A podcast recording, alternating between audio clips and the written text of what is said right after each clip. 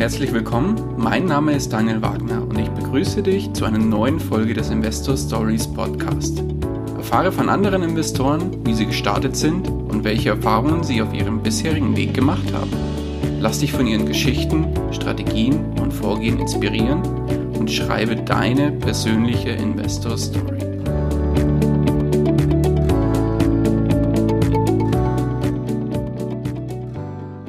Bevor wir zur eigentlichen Podcast-Folge kommen, möchte ich dir noch kurz unseren Werbepartner vorstellen. Diese Folge wird dir präsentiert von OnVista. Bei OnVista, dem Portal rund um das Thema Börse und Geldanlage, kannst du kostenlos Musterdepots und Watchlisten von Börsenexperten abonnieren, somit deren Anlagestrategien nachverfolgen und dir Inspiration für deine eigenen Investments holen. Um das Ganze nutzen zu können, musst du dich nur einmalig für den kostenlosen MyOnVista-Bereich registrieren und kannst dann sofort loslegen. Den Link dazu findest du in den Shownotes zu dieser Folge. Und jetzt wünsche ich dir viel Spaß bei der kommenden Podcast-Folge. Hallo und herzlich willkommen zu einer neuen Folge des Investor Stories Podcast. Heute zu Gast bei mir Anton Kneupel. Grüß dich, Anton. Hallo Daniel, es freut mich sehr, dass es geklappt hat. Ja, perfekt. Jetzt muss ich mal kurz spicken. Ja, bisschen nach der Primetime, knapp vor, kurz vor neun haben wir heute abends. Also wirklich noch zur späten Stunde. Schön, dass du da die Zeit nimmst, mir und meinen Hörern ja so ein bisschen was über dich und deine Geschichte zu erzählen. Bevor wir aber jetzt dazu kommen, würde ich vorschlagen, Anton, erzähl nochmal ganz kurz meinen Hörern und mir, wer du bist und was du so treibst. Das mache ich natürlich sehr gerne. Ähm, ich bin der Anton Gneupe. Ich bin in Dresden aufgewachsen und lebe mittlerweile in Magdeburg, wo ich an der Universität Betriebswirtschaftslehre studiere.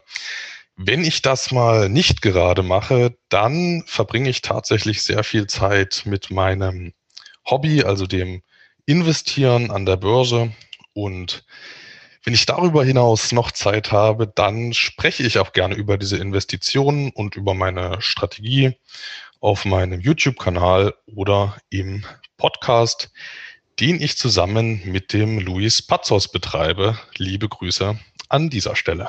Von meiner Seite auf jeden Fall auch. Luis war ja auch schon zweimal zu Gast und hatte schon zweimal die Ehre und ist, glaube ich, sogar mit einer Folge, also mit seiner persönlichen Geschichte ich glaube, einer von den Top 5 erfolgreichsten Folgen gewesen. Also von daher auch nochmal beste Grüße von meiner Seite, ganz klar. Das ist ja ein super Omen für meine Folge hier bei dir. Ja, sehr gut.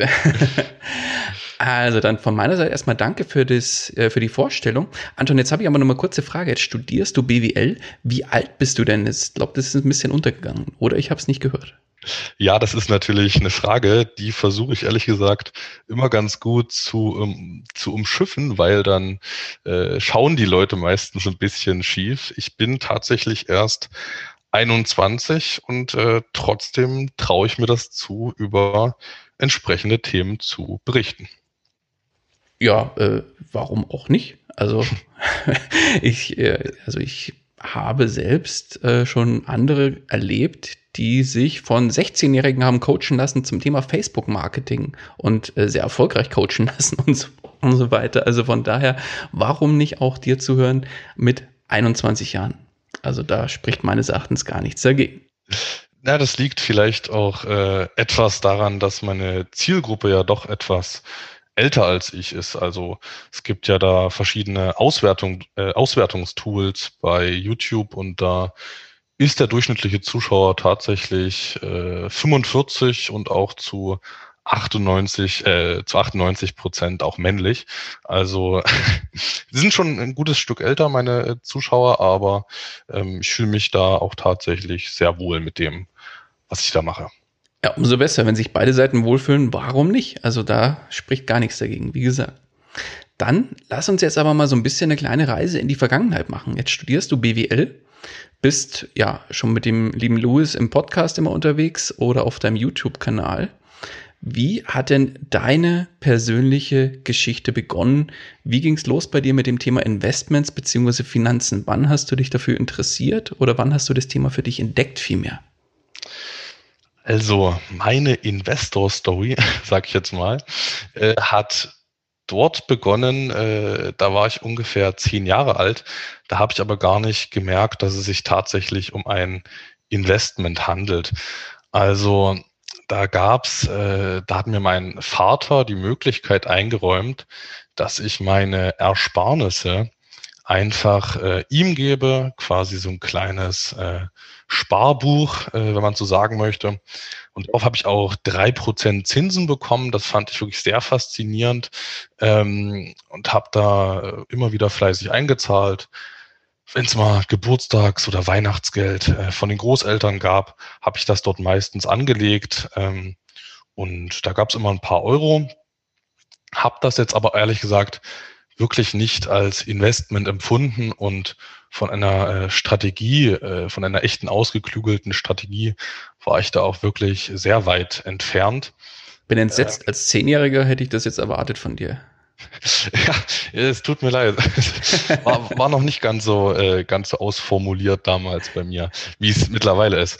Ähm, also richtig äh, mit dem Thema Börse investieren, Aktien habe ich dann erst mit, äh, habe ich mich erst, glaube ich, mit 17 beschäftigt. Aber nagel mich bitte nicht drauf fest. Äh, so ganz mhm, genau weiß okay. ich es nicht mehr.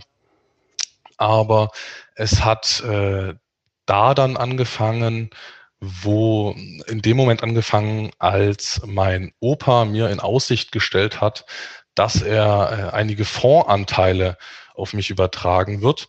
Der hatte, äh, seitdem ich geboren bin, äh, quasi monatlich einen äh, Fonds bespart und wollte mir diese Summe dann übertragen. Das war tatsächlich ein sehr teurer DWS-Fonds. Also weiß nicht mehr ganz genau, aber so jährliche Kosten von eins bis von ein bis zwei Prozent hat sich aber äh, trotz äh, der hohen Kosten tatsächlich recht gut entwickelt und über, äh, und über 17, 18 Jahre hatte der sich auch, äh, glaube ich, äh, verdoppelt. Und das ist ja als junger Mensch äh, kennt man das ja nicht, dass Geld mehr wird. Und da war das total, ähm, total äh, faszinierend für mich, dass sowas geht, dass das nicht nur auf dem Konto liegen kann, Geld.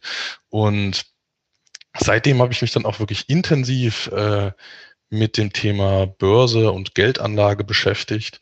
Also eigentlich jeden Tag seit, ähm, seit ich 17 bin, seit ich 18 bin, beschäftige ich mich eigentlich jeden Tag mit dem Thema Geldanlage und äh, Börse. Und wenn man so jung ist, da saugt man das Wissen ja auch wirklich wie ein Schwamm auf. Das fällt mir wirklich auf. Das war jetzt mal die kleine Geschichte, wie ich zum Thema Börse gekommen bin. Aber wie ging es da los? Was waren die ersten Schritte? Naja, ich habe mir erstmal den Fonds dann angesehen, den er da auf mich übertragen hat. Das waren jetzt natürlich keine Unsummen, aber es war eine nennenswerte Summe, ähm, wo man dann auch das Gefühl hat, man müsste jetzt damit schon verantwortungsbewusst umgehen. Hat jemand anderes dafür gearbeitet, äh, war fleißig und ist so nett, es mir zu übertragen, dann ist ja das Mindeste, dass ich damit ordentlich umgehe. Ähm, habe also nicht irgendwie angefangen rumzuzocken oder habe jetzt auch nicht für eine, für eine Weltreise ausgegeben, obwohl das kann ja auch eine Investition sein, aber da bin ich jetzt nicht der Typ dafür und deswegen habe ich dann einfach mal so ein bisschen ausprobiert. Jetzt muss ich mal ja. nochmal fragen, hat dein Opa dir das Geld bar quasi, hat er der die Voranteile verkauft und dir das Geld, das er dann aus dem Verkauf bekommen hat, dir so gegeben oder überwiesen oder hat er dir die Voranteile übertragen? Wie war es da? Er hat mir die Voranteile übertragen. Mhm. Das heißt im Umkehrschluss, dass du die dann auch verkauft hast. Ähm, das, darauf wollte ich gerade kommen. Also ah, okay. ich habe relativ schnell diesen, äh, diesen teuren aktiven Fonds ähm, dann aufgelöst und gegen einen anderen äh, teuren aktiven Fonds getauscht, weil der in der Vergangenheit mehr Rendite erwirtschaftet hat. Also so ein klassisches Anfängerding. Man schaut, äh, was in den letzten Jahren gut lief und kauft das. Ähm, also diese ganz äh, klassischen Geschichten. Und dann habe ich aber auch äh, mich mehr und mehr für Einzelaktien interessiert, habe äh, da auch einige Fehler gemacht, aber natürlich viel gelernt und ähm, P2P-Kredite mal ein paar hundert Euro. Also diese ganzen Spielereien. Und habe dann aber wirklich gemerkt, so richtig glücklich hat es mich nicht gemacht. Und es ist auch, denke ich, keine besonders äh, nachhaltige Strategie, wenn man jeden Tag sich Gedanken macht und Sorgen macht äh, über, über das zwar noch überschaubare Vermögen, aber was ja doch vorhanden war. Und ähm, wusste aber bis zu einem gewissen Punkt gar nicht, äh, was vielleicht eine bessere Strategie für mich sein könnte. Und das hat sich dann an dem Punkt geändert, wo ich mit meiner mit meiner Mutter äh, ihre Altersvorsorge besprochen habe. Also ich kannte mich da mittlerweile dann doch ganz gut aus mit ETFs, Fonds und Aktien. Das war jetzt erstmal für mich äh, kein Thema mehr. Aber äh, sie war halt noch so sehr in diesem Riester-Ding drin, irgendwelche privaten Rentenversicherungen, alles sehr teuer. Und haben halt zusammen überlegt, was wäre vielleicht eine bessere Strategie für sie, wo man ähm, ja, Kosten spart und mehr Rendite einfährt äh, und trotzdem dann im Alter regelmäßige Einkünfte hat. Und dann bin ich ähm, tatsächlich unabhängig vom Luis Pazos auf das Thema der Hochdividendenwerte gestoßen und habe dann eine, ja, eine, ein ausschüttungsstarkes Portfolio äh, mit ihr zusammen umgesetzt. Also ich habe es jetzt mehr oder weniger allein entworfen, aber ähm, sie hat es immer noch abgenickt und hat gefragt, wieso das? Ähm, das hätte ich jetzt nicht. Äh, Waffenhersteller wollte sie nicht beispielsweise. Haben wir dann ein entsprechendes Portfolio für sie umgesetzt. Ähm, nachdem wir äh, die Versicherungen aufgelöst hatten, äh, mit dem Geld haben wir dann ein entsprechendes Portfolio umgesetzt. Und äh, ja, dort werden aktuell die ganzen Erträge äh, thesauriert und äh, sobald sie dann in Rente geht, hat sie ein hohes monatliches Einkommen über die Börse. Genau. Das ähm, war jetzt. Jetzt muss ich kurz mal nochmal eine Zwischenfrage stellen, weil du sagst ausschüttungsstark und thesaurierend. Also das widerspricht sich jetzt gerade für mich. Ähm, das kann ich verstehen. Also also ich, äh, beziehungsweise in dem Fall jetzt auch meine Mutter, wir investieren in ausschüttungsstarke Papiere, also ähm, Wertpapiere, die Ausschüttungsrenditen von über fünf Prozent pro Jahr haben, ja. aber reinvestieren die Ausschüttungen dann. Aber wir haben theoretisch schon jetzt diesen Cashflow und könnten jederzeit darauf zurückgreifen, wenn man es müsste. Ah, okay. Das heißt, dann habe ich es tatsächlich missverstanden. Also die, der, der Fonds oder die Wertpapiere, die ihr kauft, also beziehungsweise ich sag mal, jetzt du kaufst, die schütten schon wirklich aus. Also das Geld landet erstmal auf deinem Konto und dann reinvestierst du es. Genau, das ah, kann sein, klar. dass ich es nicht, dass ich nicht korrekt ausgedrückt habe.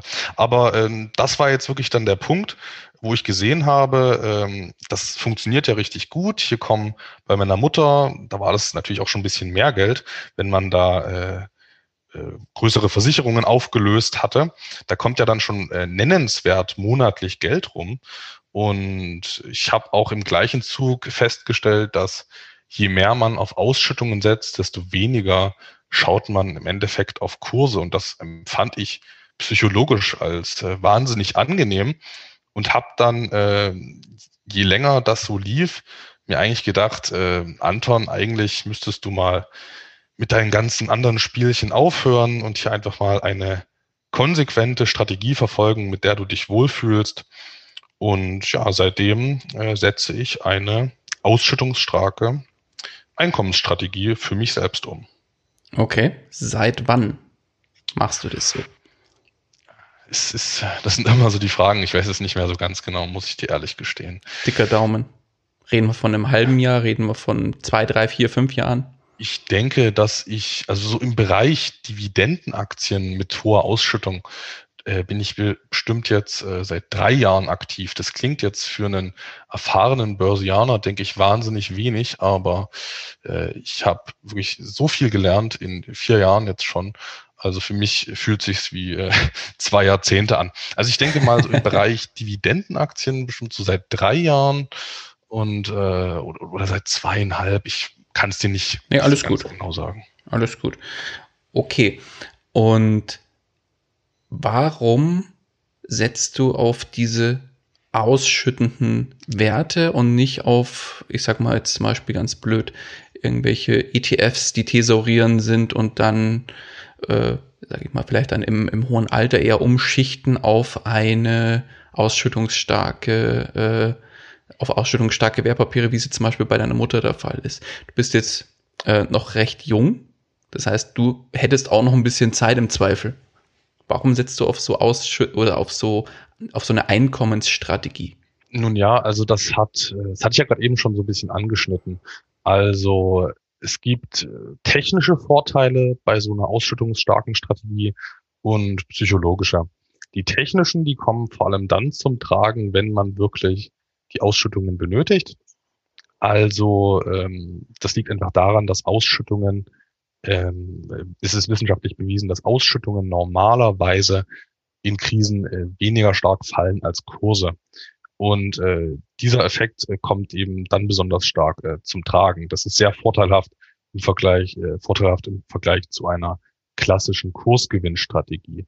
Der psychologische, der ist tatsächlich eher relevant in der Phase, wo man noch Vermögen aufbaut. Und äh, es ist eben besonders wichtig, um nachhaltig Geld zu verdienen, dass man eine Strategie, wenn man sich für sie entscheidet, die dann auch konsequent durchhält. Natürlich soll man auch nicht äh, mit Scheuklappen rumlaufen und alles andere ignorieren. Man kann sich alles andere anschauen, aber man darf jetzt halt nicht jedem Trend hin und her rennen. Das führt am Ende dazu, dass man immer das, was gerade mal nicht gut läuft, verkauft und das, was gerade gut gelaufen ist, teuer einkauft. Und äh, da wollte ich halt von weg. Und für mich ist eine ausschüttungsstarke Strategie einfach eine, ein Ansatz, mit dem ich glaube, dass ich ihn sehr gut durchhalten kann, weil ich eben kaum noch auf Kurse schaue. Ich sehe einfach jeden Monat, dass ja auch schon bei mir mittlerweile doch nennenswerte äh, Summen jeden Monat ankommen. Das sind mehrere hundert Euro, äh, die jeden Monat ankommen. Und das äh, ist dann meiner Meinung nach auch nicht mehr zu verachten. Und gerade in solchen äh, Phasen ähm, finde ich das einfach als sehr beruhigend. Ich erhalte Ausschüttungen, ich kann niedrige Kurse zum Einkaufen dadurch nutzen. Also genau. Zum einen die psychologischen, zum anderen die technische Vorteile im Alter. Mhm. Dann lass uns jetzt mal so ein bisschen auf dein Gesamtportfolio mal zu sprechen kommen. Wenn ich jetzt da von oben drauf schaue, wie setzt sich das denn ungefähr prozentual zusammen? Also setzt du zum Beispiel jetzt nur fünf, also prozentual meine ich jetzt wirklich so, setzt du 50 Prozent auf Aktien, 50 Prozent auf Cash oder wie sieht es aus bei dir? Ja, das ist eine spannende Frage, weil ich jetzt tatsächlich nicht nur in Aktien investiere, wie es, denke ich, viele andere Aktionäre, die bei dir zu Gast sind, äh, machen. Gut, klar, Aktionär, das war jetzt etwas doppelt gemoppelt, aber ich bin eben Einkommensinvestor und nicht äh, Dividendeninvestor. Und das bedeutet, dass sich mein äh, Investitionsuniversum an potenziell, äh, an potenziell interessanten Papieren eben nicht nur auf auf Eigenkapitalbeteiligungen beschränkt in Form von Aktien, sondern da gehört eben auch, äh, gehören eben auch Anlagen, äh, die dem Fremdkapital zuzuordnen sind, dazu, aber auch das äh, Mezzanine-Kapital. Also das ist so eine Mischform zwischen Eigenkapital und äh, Fremdkapitalbeteiligungen. Ähm, tatsächlich äh, bin ich aber momentan aufgrund meine, meines äh, doch noch sehr langen Anlagehorizonts äh, überwiegend in Aktien investiert, also zu rund 80 Prozent aber ich habe auch zu rund äh, 17 Prozent äh, Mezzanine-Kapitalbeteiligungen gewichtet. Also da gehören Bandelanleihen und Genussscheine dazu und auch nochmal 4 Prozent äh, halte ich Liquidität. Okay. Und ähm, bloß hol, hol mich mal kurz ab. Genussscheine sind im Prinzip, du gibst einem anderen Unternehmen, was jetzt nicht an der Börse gelistet ist, Geld und du kriegst Zinsen dafür. Im Falle von einem Genussschein ähm, stimmt das Wort Zins nicht. Da erhält man tatsächlich eine gedeckelte Gewinnbeteiligung. Man hat äh, kein Stimmrecht. Also das sind jetzt erstmal die zwei Nachteile. Der Vorteil ist aber, dass man vorrangig bedient wird. Also wenn das Unternehmen pleite geht, erhalte ich äh, zwar nach den Anleihegläubigern Geld, aber immer noch vor den normalen Aktionären. Also man hat deutlich mehr Sicherheit. Das ist ähm, so der Vorteil. Man hat äh, dann, sag ich mal, vielleicht so sechs Prozent Fixdividende im Jahr. Und ähm, ja, genau, das ist gerade für Einkommensinvestoren relativ eine relativ interessante Möglichkeit, bei weniger Volatilität als bei Aktien trotzdem noch relativ hohe Renditen zu erzielen. Mhm. Und wo finden sich solche Genussscheine? Sind es so, also damals gab es ja so diesen umstrittenen Fall von Procon. Ist es sowas? Ähm, ich muss ehrlich sagen, ich kenne mich auf dem kontinentaleuropäischen äh, Genussscheinmarkt gar nicht aus. Äh, deswegen kann ich auch zu Procon überhaupt nichts sagen. Ich weiß jetzt nur, dass in der angelsächsisch geprägten Welt das ein sehr verbreitetes Finanzierungsinstrument ist, also von Unternehmen. Es ist einfach interessant, solche Papiere auszugeben, weil du ähm, keine, äh, keine Stimmrechte abtrittst als Aktionär und äh, ne, äh, den, den Genussschein-Anteilseignern nur eine äh, gedeckelte Gewinnbeteiligung und keine volle gibst. Deswegen, das ist dort relativ verbreitet und ähm, die findet man, wenn man sie jetzt sucht, beispielsweise ähm, über verschiedene Screener, aber es gibt auch ganz normale äh, Preferred Share ETFs, also die heißen, das englische Pendant zu den äh, Genussscheinen ist äh, meines Wissens nach Preferred Share. Und da gibt es äh, verschiedene ganz normale europäische ETFs, mit denen man in solche Papiere investieren kann. Okay, aber wenn es jetzt einzelne Genussscheine von Unternehmen sind, die das ausgeben, also ich habe mal letztens eine sehr interessante Folge mit dem Matthias Schmidt gehabt, der über historische Wertpapiere ging und da hatten wir auch das Thema Genussscheine angesprochen und da haben wir im Nachgespräch dann noch so ein paar Beispiele mal äh, angeschaut gemeinsam. Da war das beispielsweise für den Bau von weiß ich gar nicht, irgendwelchen Straßen oder Überlandbrücken oder irgend, irgend so, solchen Sachen. Dafür wurden Genussscheine ausgegeben in Form von historischen Wertpapieren. Ist es genau sowas, dass Unternehmen genau solche Sachen bauen oder sich an äh, solche Projekte aufrufen und dafür Geld brauchen? Ist es dann sowas? Nee, also ich, ich will jetzt nicht Nein sagen, aber ich kenne solche Beispiele jetzt tatsächlich nicht. Also es kann sein, dass es sowas gibt, aber ich kenne sie äh, einfach nicht. Also besonders äh, beliebt äh, ist die Ausgabe von solchen Genussscheinen beziehungsweise Preferred Shares. Das wäre jetzt der korrekte Fachbegriff. Ähm, besonders beliebt ist so eine Ausgabe davon ähm, bei Banken auf der ganzen Welt und bei Versicherungen, weil ah, okay. die ja häufig, häufig ähm, Vorgaben, was Eigenkapitalquoten angeht, haben. Und äh, so eine Ausgabe von Genussschein ist quasi eine Möglichkeit, bilanziell mehr Eigenkapital zu haben, aber trotzdem keine Stimmrechte abzutreten. Das ist einfach äh, so eine kleine Kapitalmischform, die äh, eigentlich sehr viele Vorteile bietet. Mhm. Okay. Und wenn du jetzt solche Genussscheine kaufst, kauft man die über die Börse? Ja, die kauft man ganz normal über die Börsen. Also besonders, ah, okay. ja, ja, besonders verbreitet sind die in, in den Vereinigten Staaten und da laufen die dann ganz normal über die New York Stock Exchange. Ah, okay, verstanden. Alles klar. Dann so viel zum Thema Genussscheine. Danke fürs Abholen, weil ich bin da komplett weit weg von dem Thema. Aber zurück zu deinem Haupt, ja, ich sag mal, Hauptbrocken im Gesamtportfolio, deinen Hochdividendenwerten bzw. Aktien per se. Wenn du sagst, circa 80 Prozent sind jetzt in Aktien, sind es ausnahmslos Hochdividendenwerte oder ist es, sage ich mal, eine Mischung aus Hochdividendenaktien und vielleicht auch normalen Aktien, normal in Anführungszeichen, sage ich jetzt mal? Ähm, auch eine schöne Frage, freue ich mich drüber. Ähm, also ich investiere aus Gründen der Vereinfachung aktuell nur in Sammelanlagen, also in irgendwelche verschiedenen ausgeformten Fondsarten. Also es können ETFs sein, das können aber auch CEFs sein oder auch Holdings, also alle, alles Mögliche an Sammelanlagen habe ich hier in meinem Portfolio. Und ähm, dazu zählen dann, äh, beziehungsweise darin sind dann überwiegend Hochdividendenaktien enthalten. Also ich kann es jetzt äh, nicht versprechen, dass die da nur enthalten sind, weil ich kenne jetzt auch nicht jede, jeden einzelnen Titel in den Fondsportfolios. Aber äh, wenn die dort nicht dominant wären, hätten die Fonds ja auch nicht entsprechende Ausschüttungsrenditen. Mhm. Du hast jetzt ähm, zwei Begriffe so schön gesagt. Einmal ETFs, das glaube ich, damit kann jeder noch was anfangen. Aber CEFs, das sagt mir jetzt persönlich zum Beispiel gar nichts und ich vermute mal den Großteil meiner Hörer auch nicht. Magst du uns da mal kurz abholen, was da dahinter steckt? Ja, das ist auch eine sehr schöne Frage. Ähm, beantworte ich dir sehr gerne und den äh, Zuhörern natürlich.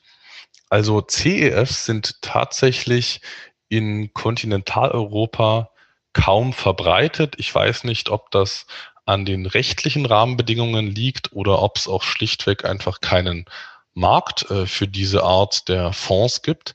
Also äh, CEFs bedeutet ausgesprochen Closed End Fund hat aber erstmal äh, nichts mit äh, den deutschen äh, berühmt-berüchtigten äh, geschlossenen Fonds zu tun, sondern. Das hatte ich gerade vor Augen.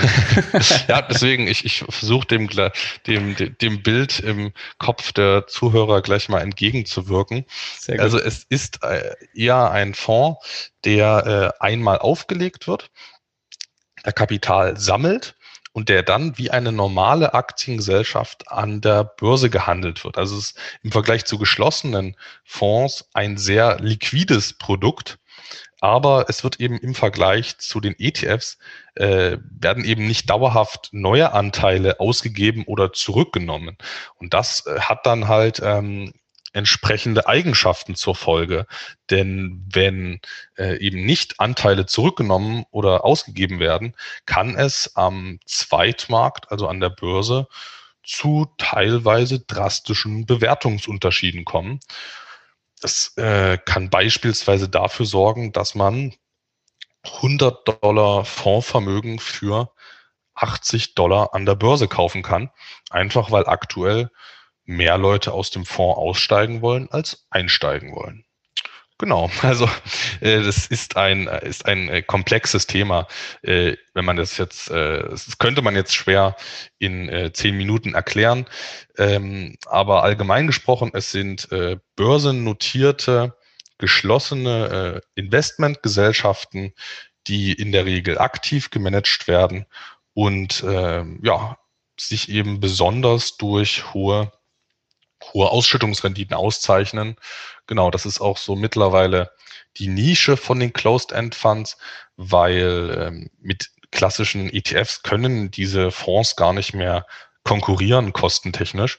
Und deswegen hat man sich mittlerweile sehr auf diese, auf dieses Ausschüttungsthema mit der Zielgruppe der, der ähm, Einkommensinvestoren äh, eingeschossen. Mhm. Und ähm, was ist der konkrete Unterschied zu einem klassisch aktiv gemanagten Fonds?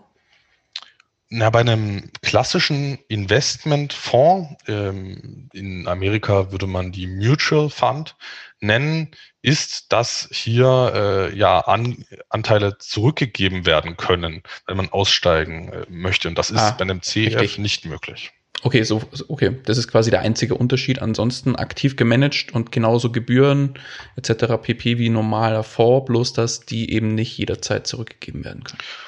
Ja, genau. Also das, so mhm, könnte man sagen.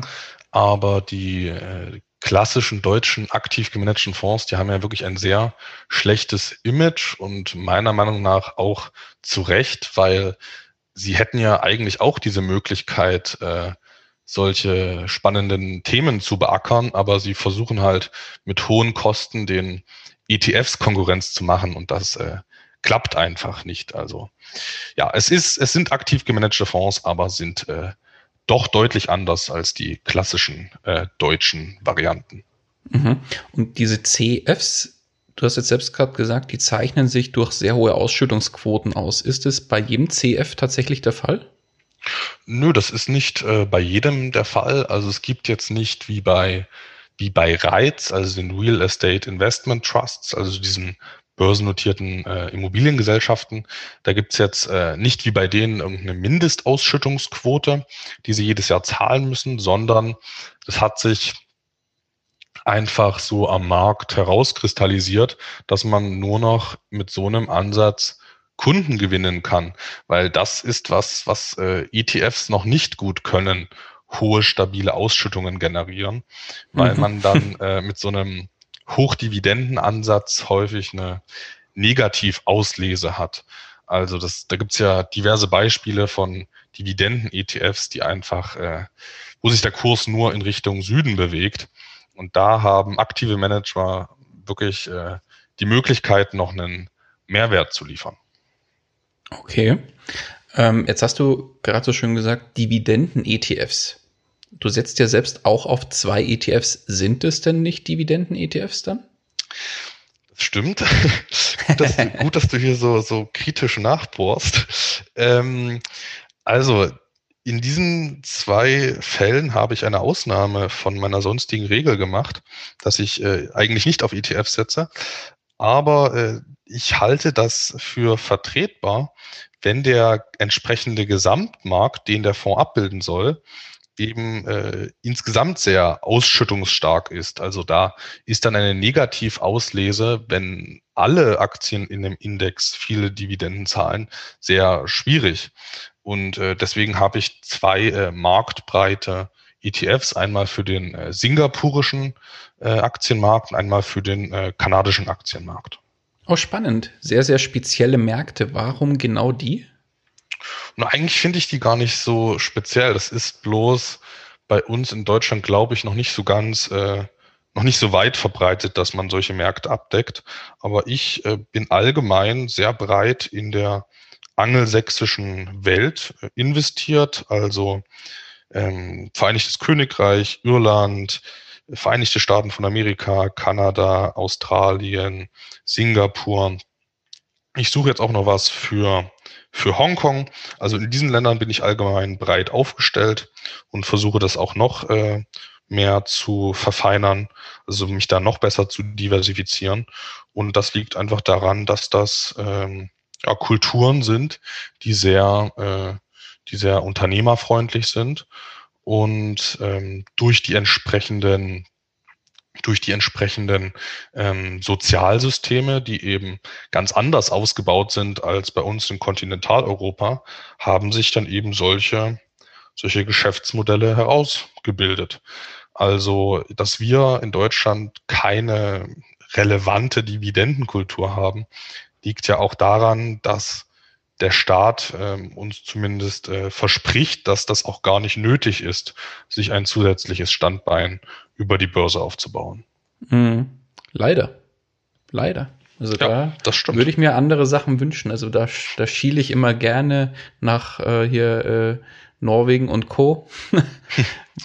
aber, aber selbst, aber, aber selbst die äh, selbst die Franzosen haben ja da gewisse Anreizsysteme, dass man da meines Wissens nach steuerfrei bis 150.000 Euro in Aktien sparen kann. Also da sind wir wirklich leider noch sehr rückständig, aber wir arbeiten ja auch mit solchen Formaten an dem Thema. Genau, also wir unterstützen in die richtige Richtung. Jetzt muss nur noch die andere Seite, nenne ich es jetzt mal, nachziehen. also in dem Fall die Politik. Genau, aber anderes Thema. Anderes Thema. Genau. Ähm, jetzt hast du so schön gesagt, du bist sehr stark in Vereinigten Staaten und Co. unterwegs. Ich, was ich jetzt gar nicht daraus gehört habe aus deiner Aufzählung war, wie gesagt, Europa. Ist es tatsächlich gar nicht oder nur sehr, sehr wenig bei dir vertreten? Also ich würde jetzt nicht sagen, dass ich gar nicht in Kontinentaleuropa investiert bin, aber also das liegt einfach daran, dass die Fondsmanager eigentlich ähm, in einem gewissen Rahmen machen können, was sie wollen. Da gibt es dann beispielsweise so Vorgaben in so einem Fonds, also bis zu 15 Prozent des Portfolios dürfen in ausländischen Aktien angelegt werden.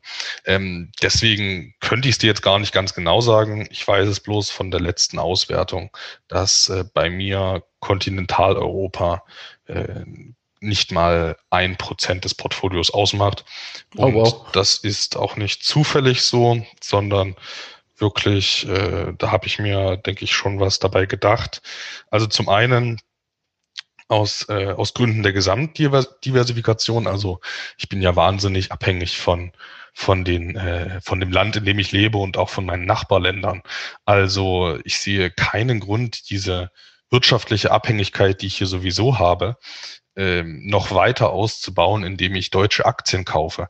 Also das äh, sehe ich ganz kritisch, wenn man also wenn man hier nennenswert äh, dann äh, deutsche Aktien im Portfolio hat. Wenn man jetzt sagt, man hat einen Arbeitgeber und kauft sich da Mitarbeiteraktien oder ich finde die SAP so toll, dann, äh, dann äh, kauft man sich da ein paar Aktien. Das würde ich auch sagen, dass das völlig in Ordnung ist, aber ich finde es aus Gründen der Gesamtdiversifikation ähm, doch eher äh, gefährlich, sein eigenes Land, in dem man äh, doch so äh, seinen Lebensmittelpunkt hat, äh, so überzugewichten. Mhm. So dieses klassische Home Bias, wie man da so schön sagt. Ja, das ist halt, ähm, das ist halt nochmal die Diversifikation ein bisschen weiter gedacht, wenn man eben überlegt, äh, wer einem jeden Monat äh, das Geld bezahlt. Also äh, welcher Arbeitgeber das ist und ja, genau. Mhm. Nee, verstanden. Dann lass uns nochmal kurz auf dein Portfolio und zwar auf dein Hochdividendenportfolio zu sprechen kommen. Jetzt hast du so schön gesagt, du setzt dabei verstärkt auf, oder eigentlich, habe ich das jetzt richtig verstanden, ausnahmslos auf Sammelanlagen? Oder ja, hast du da auch Einzelwerte drin? Also ich habe äh, bis äh, letzten Oktober noch Einzelwerte gehabt, aber ähm, seitdem habe ich meine Strategie noch äh, weiter verfeinert und aktuell arbeite ich äh, tatsächlich nur mit äh, verschiedenen Fonds. Okay. Magst du da mal so deinen deinen absoluten Liebling nennen und da mal vielleicht auch drauf eingehen, warum der in deinem Portfolio ist, also auch warum es dein Liebling ist und ähm, wie du auf diesen Lieblingswert gestoßen bist. Na klar, das mache ich gerne. Es muss ja auch ein bisschen äh, was Praktisches hier in der, in der Folge erzählt werden. Unbedingt. ähm, ich, ich nenne einfach mal, ich nenne einfach mal wirklich meinen Favoriten. Das ist der äh, John Hancock Tax Advantage Dividend Income Fund. Und äh, ich entschuldige mich. Hätte mir denken können. entschuldige mich gleich dafür, wenn der, wenn der einem erstmal nicht sagt, äh, das sind dann eben so die, die Namen von einem amerikanischen Fonds. Äh, und ähm, dieser, dieser CEF in dem Fall enthält äh, breit gestreut äh, US-amerikanische Hochdividendenwerte. Und was ich besonders äh, faszinierend finde, natürlich jetzt neben der Ausschüttungsrendite von über acht Prozent, über die man sich freut, äh, was ich aber ansonsten so faszinierend finde, ist, dass trotz der relativ langweiligen Unternehmen, also klassische Stromversorger oder Wasserversorger oder Infrastrukturunternehmen, der Fonds trotzdem seit äh, 2005 oder 2006, äh, bin mir nicht ganz sicher gerade, den S&P 500 äh, jährlich um 1,5 Prozent geschlagen hat.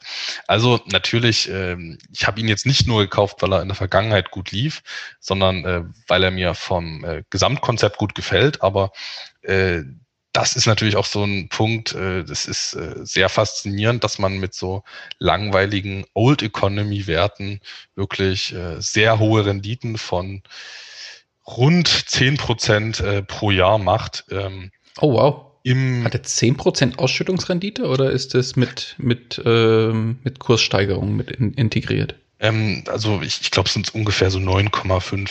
Äh, das hätte ich jetzt nochmal nachschauen müssen. So ja, ist ja jetzt gut. eher äh, spontan gewesen. Äh, ähm, also der hatte ungefähr 9,5 Prozent und davon war ein großer Teil äh, die Ausschüttung. Natürlich ja. äh, in dieser Renditebetrachtung alles Vorsteuer, aber es gab auch noch ja einige Kursgewinne, was ja auch nicht schlecht ist und das wird ja auch gerne so den Hochdividendenwerten unterstellt, dass man damit ja äh, fallende Kurse hat. Und da versuche ich auch mal so ein bisschen gegenzuwirken, dass das nicht, nicht stimmen muss. Mhm. Jetzt war ja, oder wir befinden uns ja eigentlich gerade jetzt zum Zeitpunkt der Aufnahme noch mitten eigentlich in der Corona-Krise. Wie haben denn deine, oder wie hat denn dein Portfolio abgeschnitten im Vergleich, sage ich mal, zu einem MSCI World ETF, mal ganz blöd gesagt, als Beispiel. weiß nicht, ob du da jetzt den Vergleich so ziehen kannst, einfach mal so aus dem Hut raus. Aber sind die Hochdividendenwerte deutlich stärker als der Markt äh, nach unten gegangen und jetzt vielleicht auch wieder hochgegangen? Wie haben sich die im Vergleich zu dem normalen Markt entwickelt? Ja, das ist natürlich eine Frage, die muss man, äh, die muss man, äh, muss man stellen und muss man auch beantworten. Also die Wahrheit ist, äh, in diesem Jahr haben Hochdividendenwerte also insbesondere Hochdividendenaktien, also von dem anderen, von den anderen Werten, da stimmt das nicht mal. Hochdividendenaktien, die haben tatsächlich schlechter abgeschnitten als der MSCI World. Ich sage äh, extra als der MSCI World, weil das ja, ja, nun mittlerweile fast ein verkappter Tech-ETF ist oder Index ist. Also nee, bisschen provokant gesagt. Aber dort sind ja mittlerweile ähm, durch die äh, Gewichtungsmethoden die Technologiewerte wirklich sehr hoch, äh, sehr stark vertreten. Und deswegen ja, störe ich mich etwas, äh, wenn man sich mit, mit so einer Branche, die gerade gut läuft, äh, vergleicht. Ich finde, man muss das immer ein bisschen bisschen globaler betrachten, was die, was die Sektoren und Branchen angeht. Und da gab's äh, die allermeisten, die sehr schlecht gelaufen sind. Äh, und würde ich mal so sagen, zwei, die sind sehr gut gelaufen. Und das sind zum einen die klassischen Technologiewerte und alles, was mit Internet zu tun hat.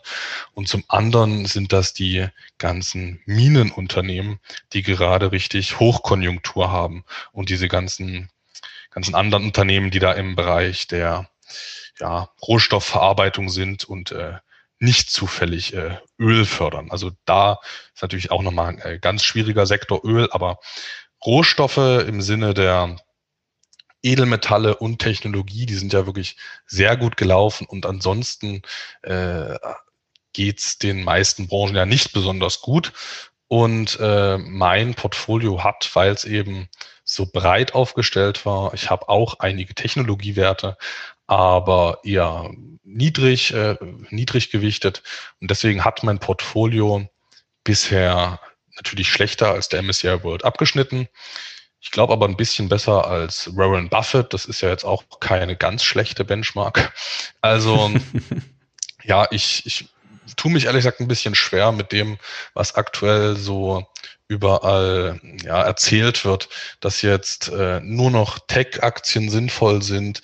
Ähm, also ich, ich finde, das sind eigentlich so die, die großen Fehler, die man machen kann. Äh, so, sobald mal irgendwas nicht läuft, wie erwartet, sofort die eigene Strategie komplett umkrempeln und jetzt alles in den Nasdaq ETF stecken, das äh, finde ich äh, persönlich ganz, ganz schwierig und ich bleibe mir deshalb da auch an der Stelle treu, möchte ich mal sagen.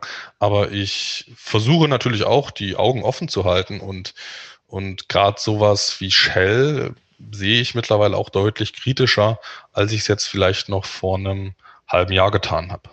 Mhm. Das heißt, da höre ich jetzt aber auch so ein bisschen raus, dass Einzelaktien oder Einzelwerte nicht komplett von, von deiner Agenda gestrichen sind, sondern du durchaus da so ein bisschen Augen und Ohren offen hältst, oder? Natürlich. Also so ein Fonds ist ja erstmal ein extrem langweiliges Konstrukt, also muss man ja so ehrlich sagen. Äh, deswegen beschäftige, beschäftige ich mich ähm, nach wie vor sehr gerne mit Einzelwerten. Ich weiß aber, dass es für mich persönlich einfach am angenehmsten ist, äh, breit zu investieren. Und dann freue ich mich ja auch, wenn ein entsprechender Titel vielleicht auch im Fonds schon vertreten ist. Aber ich habe mittlerweile auch einfach nicht mehr die Zeit, mich da mit Einzelaktienanalysen zu beschäftigen, wo dann äh, meiner Meinung nach auch häufig kein finanzieller Erfolg daraus resultiert. Mhm.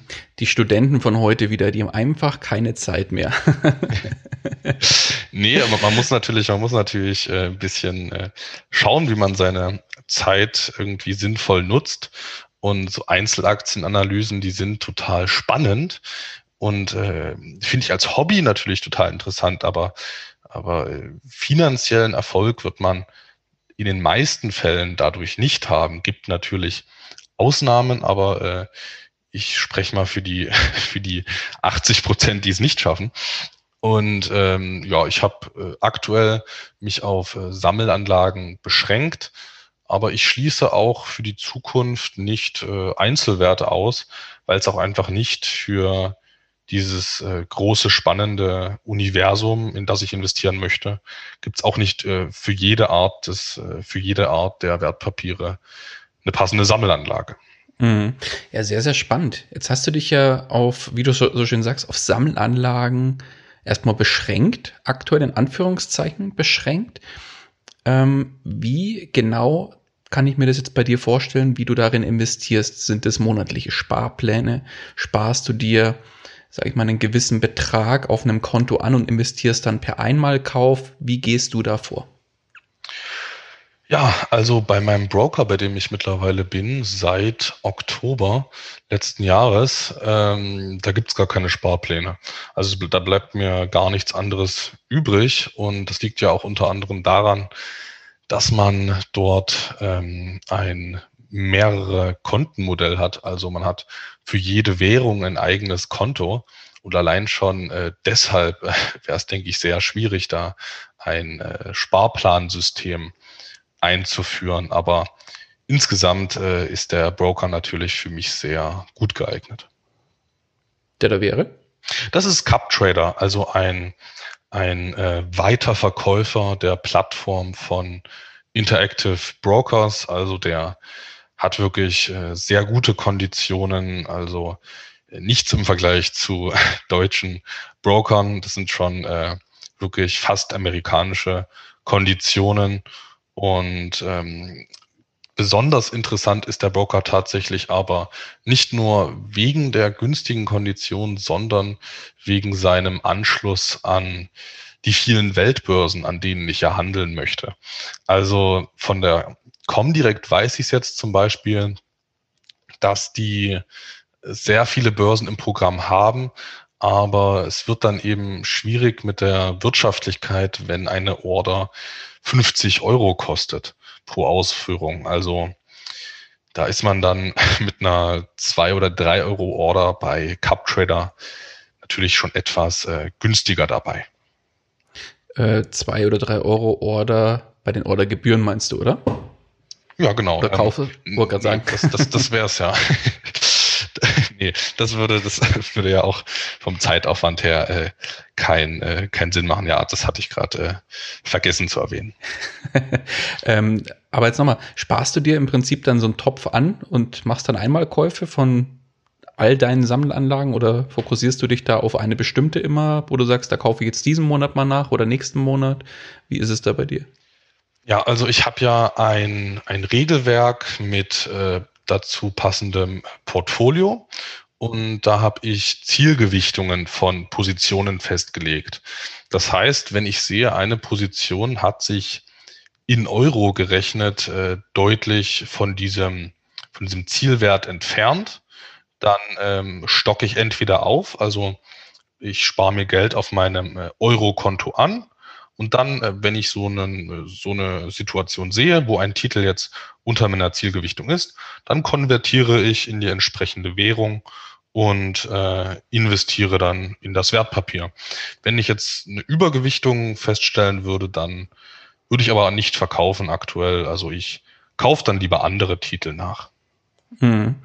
Das heißt aber im Umkehrschluss für mich, so wie du es mir jetzt gerade beschrieben hast, hast du ja auch nochmal zusätzlich dann ja eigentlich ein Währungsrisiko mit drin, oder? Nun ja, das hatten wir ja eigentlich immer, wenn man außerhalb des Eurosystems investiert. Das wird Aber wenn du jetzt ex explizit umwandeln musst, weil ich ja, sag mal so, die, die normalen Fonds, ETFs, die sind ja eigentlich in Euro handelbar, in Anführungszeichen. Das stimmt. Ähm, da ist aber nur die Verrechnungswährung Euro oder, oder was auch immer, Schweizer Franken oder US-Dollar. Also ich meine, du kannst ja auch eine Coca-Cola-Aktie an der Stuttgarter Börse kaufen, hast aber trotzdem das Währungsrisiko von einem amerikanischen Unternehmen im Depot. Das stimmt. Das egalisiert sich dadurch wieder, äh, dass ja Coca-Cola selbst äh, global aktiv ist und selbst äh, in einem Währungskorb quasi Gelder einnimmt. Aber ähm, man hat, egal in welcher Währung man kauft, natürlich ähm, dadurch ein Fremdwährungsrisiko. Und das äh, ist natürlich gerade in Zeiten äh, wie jetzt, wo der, wo der Dollar mal abwertet, äh, kommt das natürlich auch zum Tragen. Mhm. Jetzt hast du ja selber gerade nochmal gesagt, du sparst dir im Prinzip auf deinem Eurokonto Geld an, um das dann wieder zu investieren. Jetzt bist du ja Student. Heißt es, du arbeitest neben deinem Studium noch und das Geld, was da reinkommt, das nutzt du für Investments oder kommt das Geld vielleicht auch noch woanders her? Das heißt zum Beispiel, was weiß ich, von den Eltern oder von anderen Quellen. Wie ist es da bei dir? Ja, also ich habe bereits äh, während der Schule eigentlich immer schon nebenbei gearbeitet und wenn man nette Eltern hat, dann muss man ja davon zu Hause nichts äh, abdrücken, sondern kann damit äh, erstmal machen, äh, was man will. Und ich habe das zumindest äh, in großen Teilen dann auch an der Börse investiert. Ich meine, die erste Wohnung wollte auch eingerichtet werden. Und wenn man es ähm, mit der Freundin machen möchte, soll es ja auch vielleicht ein bisschen hübsch werden. Aber äh, das meiste habe ich dann doch an der Börse investiert und äh, mittlerweile habe ich äh, keinen, keinen klassischen Nebenjob mehr, sondern ja mittlerweile eine freiberufliche Selbstständigkeit in Form von meinen Tätigkeiten, die ich ähm, ja, auf YouTube mache, im Podcast-Format mache und ja, ich betreue auch betreue auch äh, Anleger auf Anfrage und ja, da kommt, wenn man mittlerweile ähm, so viel macht, äh, wie ich das äh, jetzt mache, natürlich auch, äh, kommen auch äh, substanzielle Summen irgendwann rum. Natürlich nicht so viel, dass man sich jetzt sagt, äh, ich äh, mache jetzt sonst nichts mehr, aber äh, da kann man dann schon ähm, doch regelmäßig das Depot füttern und ich bin da auch natürlich meinen Eltern an der Stelle ähm, dankbar, dass die da nicht sagen, hier du verdienst doch Geld, dann bezahl doch damit deine Miete, sondern die denken sich halt, ähm, Arbeit muss sich lohnen. Wenn man mehr arbeitet, muss man auch mehr Geld zur Verfügung haben und, ja, und die ähm, ermöglichen mir eben diese Situation, dass ich damit ähm, verschiedene Investments kaufen kann, wofür ich natürlich auch sehr dankbar bin. Sehr cool. Dann, äh, ja, lass doch noch mal kurz auf deinen YouTube-Kanal zu sprechen kommen. Ich glaube, den Namen des Kanals haben wir noch gar nicht genannt. Magst du da mal kurz was dazu erzählen und vor allem auch, warum hast du überhaupt den YouTube-Kanal gestartet? Weil das ist ja vielleicht auch nicht unbedingt so selbstverständlich, dass man mal eben den YouTube-Kanal aus dem Ärmel schüttelt. Ja, das ist der YouTube-Kanal D wie Dividende. Also genau wie E wie einfach, habe ich mir einfach mal gedacht, mache ich D wie Dividende. Und ähm, auf dem Kanal äh, berichte ich aktuell über ausschüttungsstarke Geldanlagen und Hochdividendenwerte. Aber halte das ehrlich gesagt eher im Allgemeinen, weil ich mittlerweile der Meinung bin, dass YouTube eine schwierige Plattform ist für, für tagesaktuelle Themen. Ähm, das heißt, ich habe früher relativ häufig Aktien vorgestellt, aber schon ein, eine Stunde beziehungsweise eine Sekunde nach der Veröffentlichung war es ja schon wieder nicht mehr aktuell. Und das hat mich dann doch sehr gestört, dass das so war. Und deswegen halte ich es mittlerweile eher allgemein. Also ich versuche äh, speziell die Theorie zu erklären, Anregungen zu geben und äh, erkläre, warum ich mich für diese Strategie entschieden habe. Ähm, genau, das nur so zum Kanal, was der aktuell beinhaltet. Und drauf gekommen bin ich dadurch, dass ich ja, äh, wie ich vorhin gesagt hatte, das Thema ähm, dann irgendwann sehr spannend fand mit den ausschüttungsstarken Geldanlagen und habe dann natürlich erstmal ähm, gegoogelt, ja, Hochdividendenaktien. Ähm, klar, da gab es schon ein paar Treffer. Aber wenn man so wissbegierig äh, ist, wie ich das an der Stelle war, dann äh, wollte man halt immer, immer mehr.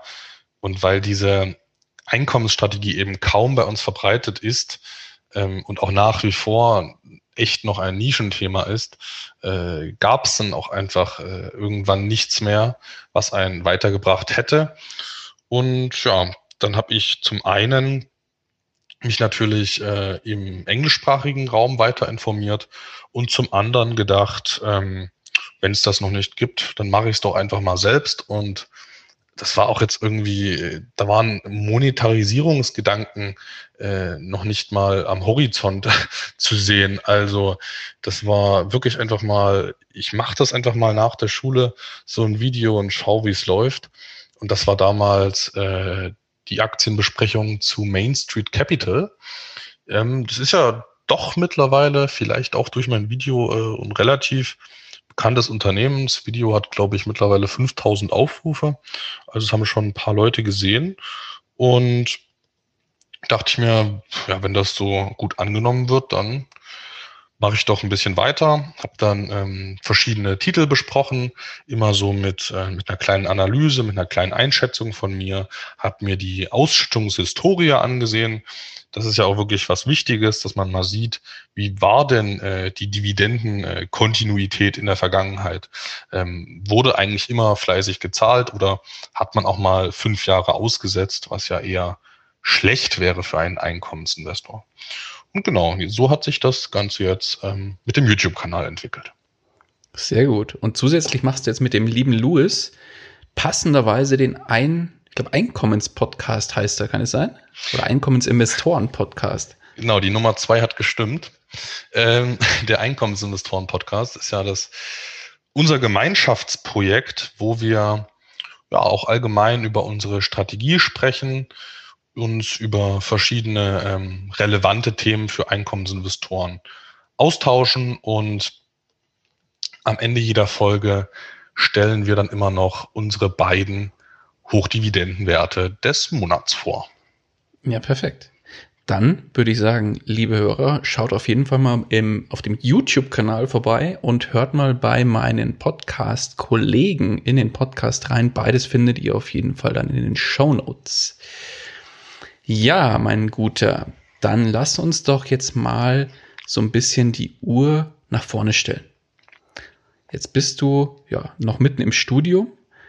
Wo geht denn die Reise beim Thema Investments noch hin? Was sind deine Ziele und vielleicht auch was sind deine Wünsche? In welche Richtung soll sich das entwickeln? Du meinst jetzt nur auf die Investments bezogen? Genau. Naja, ich möchte in Zukunft natürlich weiterhin meine Strategie verfeinern und optimieren.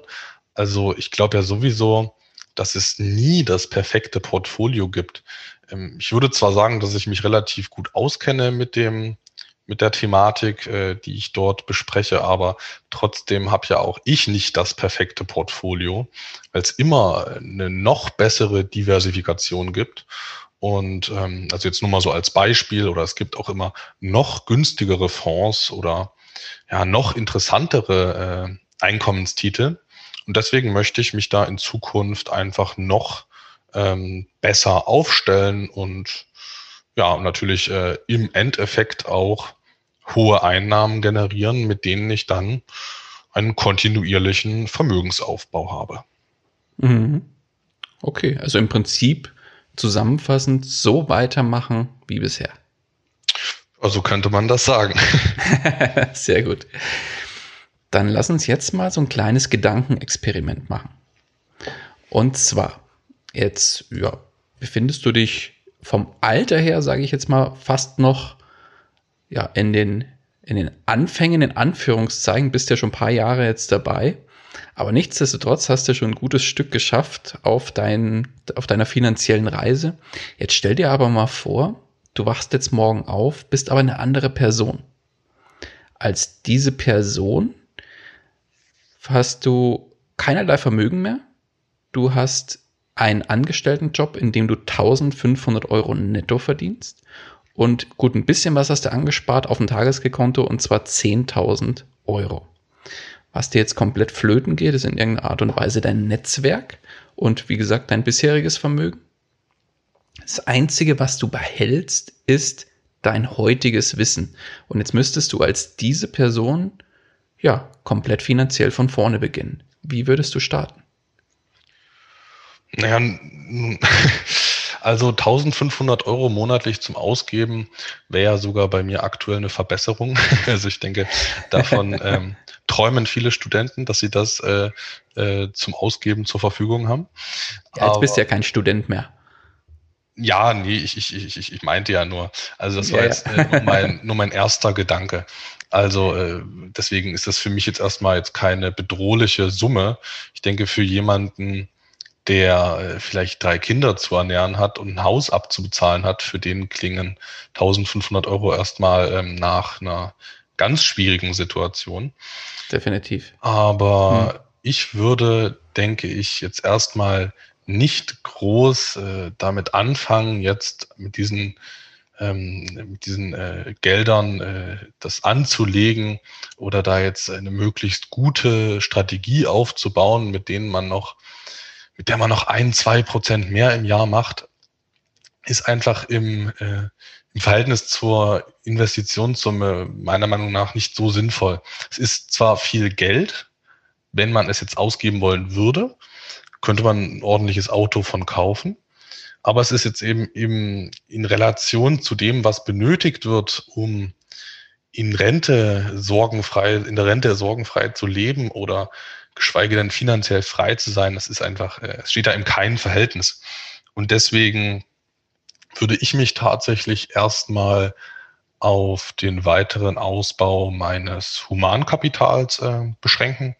Also ich würde das, was meine Leidenschaft ist, also was ich ja aktuell tue, irgendwas ähm, im Bereich Finanzen, das würde ich weiter ausbauen und mich äh, versuchen, dort äh, beruflich weiterzuentwickeln. Würde ich vielleicht versuchen, mein, mein Wissen in einer Vermögensverwaltung einzubringen oder was auch immer, muss man natürlich dann im Einzelfall äh, überlegen. Aber ich würde auf jeden Fall erstmal an mir selbst arbeiten, um dann mehr verdienen zu können und um dann ähm, natürlich auch, äh, wenn der Mehrverdienst auch eintritt, dann, um dann auch viel äh, zu sparen.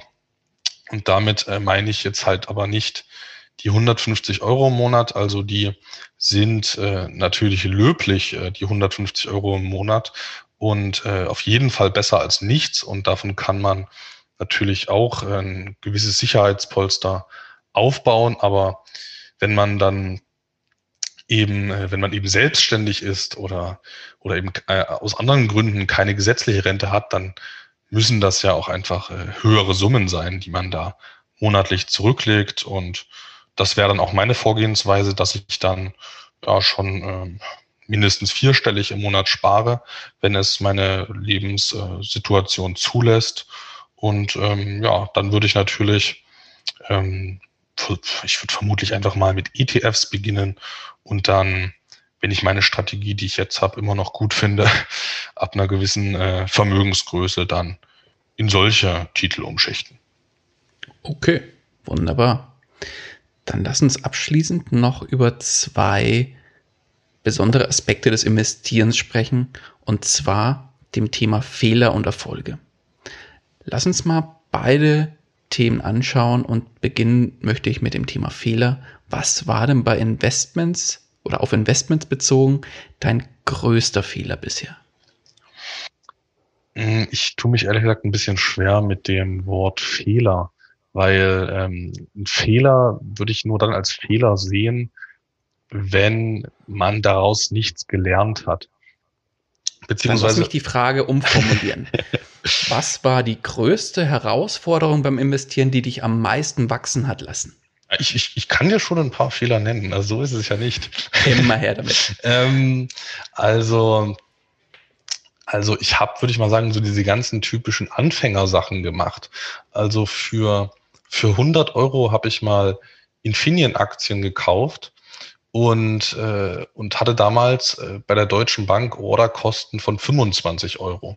Das war also ah, kurz nach meinem 18. Geburtstag einfach mal 100 Euro in die Hand genommen und eine Aktie gekauft und ähm, da fasst sich jetzt jeder an den Kopf, oh mein Gott, wie kann man das machen? Dann ist man ja sofort so tief im Minus.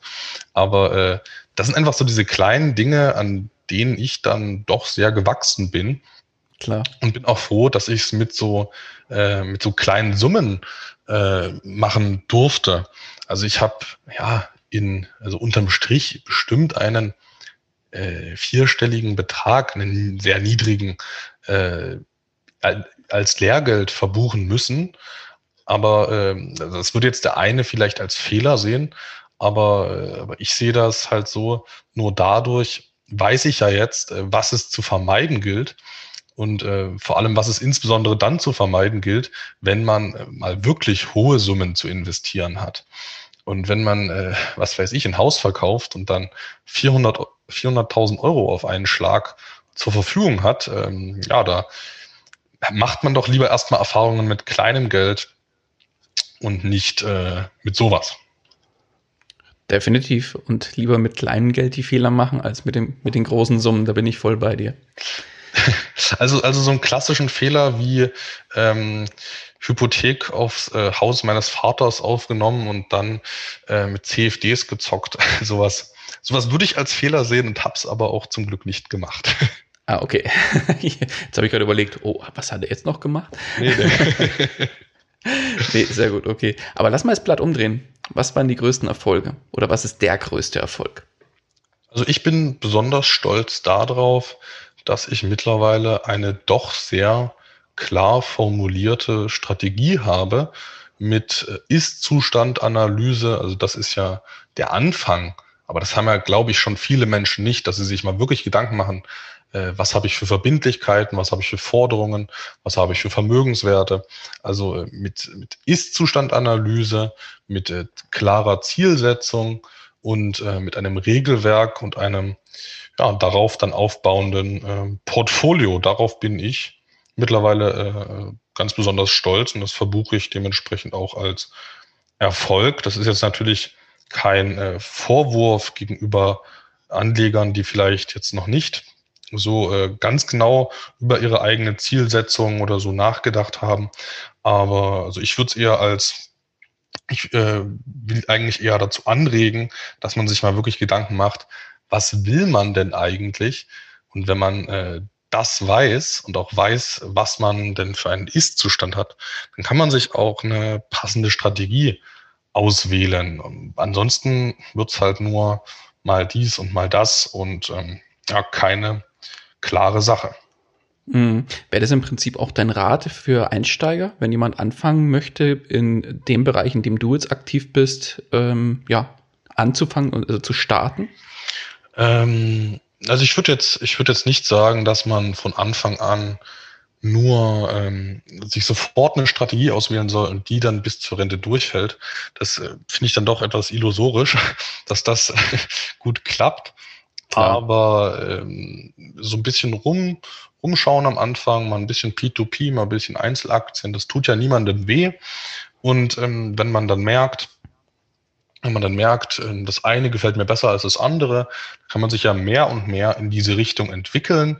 Und was ich halt wichtig finde und äh, ratsam äh, finde, ähm, ist dieses, dass man sich dorthin entwickelt, wo man hinkommen möchte und nicht ähm, äh, was weiß ich, ich war jetzt auf YouTube, habe gesehen, das bringt Rendite, jetzt mache ich mal das. Und ähm, jetzt laufen Tech-Aktien gut, jetzt mache ich mal Tech-Aktien. Übermorgen läuft dann Gold gut und dann läuft wieder das gut. Das ähm, führt, denke ich, nicht nur zu finanziellem Misserfolg, sondern auch zu einer extrem großen äh, psychologischen Belastung, wenn dann auch mal größere Summen da ja, mit von betroffen sind. Mm, definitiv. Wunderbar. Dann, mein Guter, dann haben wir ja die Stunde schon dicke geknackt, sehe ich gerade. Dann würde ich sagen, kommen wir auch langsam zum Ende. Wenn dich jetzt einer unserer Hörer oder Hörerinnen erreichen möchte, wie kann man dich denn am besten erreichen? Ja, also mich kann man eigentlich über sehr viele Plattformen erreichen, über Facebook, Instagram und LinkedIn unter Anton Gneupel, also ganz normal, wie ich heiße. Und ansonsten könnte man mir jetzt auch einen Kommentar unter einem Video dalassen oder ähm, sich über das Kontaktformular auf meiner Website melden. Das geht auch. Alles klar. Alles in den Shownotes dann hinterlegt und wer dann zu dir finden möchte, der findet dann hoffentlich auch zu dir. Das hoffe ich doch. dann, mein Guter, dann würde ich sagen, mach mal einen Haken dran und sind am Ende des Interviews angelangt. Von meiner Seite ganz, ganz herzlichen Dank für deine Zeit und ja, die sehr spannende Geschichte und den wahnsinnig tollen Input zum Thema Hochdividendenwerte und deiner persönlichen Geschichte. Und ja, abschließend bleibt mir eigentlich nur noch eins zu sagen. Die letzten Worte, die gebühren dir, mein Guter. Ich glaube, ich habe dem gar nichts mehr hinzuzufügen. Du hast das gerade eben schon so schön abgeschlossen. Das Thema hat mir auf jeden Fall sehr gefallen, hier in einem Podcast zu Gast sein zu dürfen, den ich ja auch sehr gerne anhöre. Ich hoffe, dass ich den Zuschauern, äh, den Zuhörern besser gesagt, die eine oder andere Anregungen mitgeben konnte. Und ja, vielleicht ähm, ist das Thema der ausschüttungsstarken Geldanlagen ja auch was für den einen oder anderen. Perfekt. Anton, ich danke dir. Mach's gut. Mach's gut. Ciao, ciao. Das war's auch schon wieder mit dieser Podcast-Folge. Ich danke dir ganz herzlich fürs Zuhören. Wenn dir der Investor Stories Podcast gefallen hat, dann freue ich mich darüber, wenn du mir eine Bewertung bei iTunes hinterlässt. Das Ganze dauert keine zwei Minuten, jedoch unterstützt du damit mich und meine Arbeit für den Podcast. Außerdem möchte ich dich herzlich einladen, dich der Investor Stories Community über Facebook anzuschließen. Vernetze dich dort mit Gleichgesinnten, tausche dich mit anderen Menschen, die ebenso die Verantwortung für ihre Finanzen selbst übernommen haben, aus und profitiere vom Know-how vieler erfahrener Investoren. Neben dem aktiven Austausch erwarten dich regelmäßige Community-Aktionen, Gewinnspiele und noch vieles mehr. Den Weg zur Community findest du über www.investor-stories.de slash community. Ich freue mich, wenn du auch beim nächsten Mal wieder mit dabei bist. In dem Sinne, alles Gute und habe die Ehre, dein Daniel.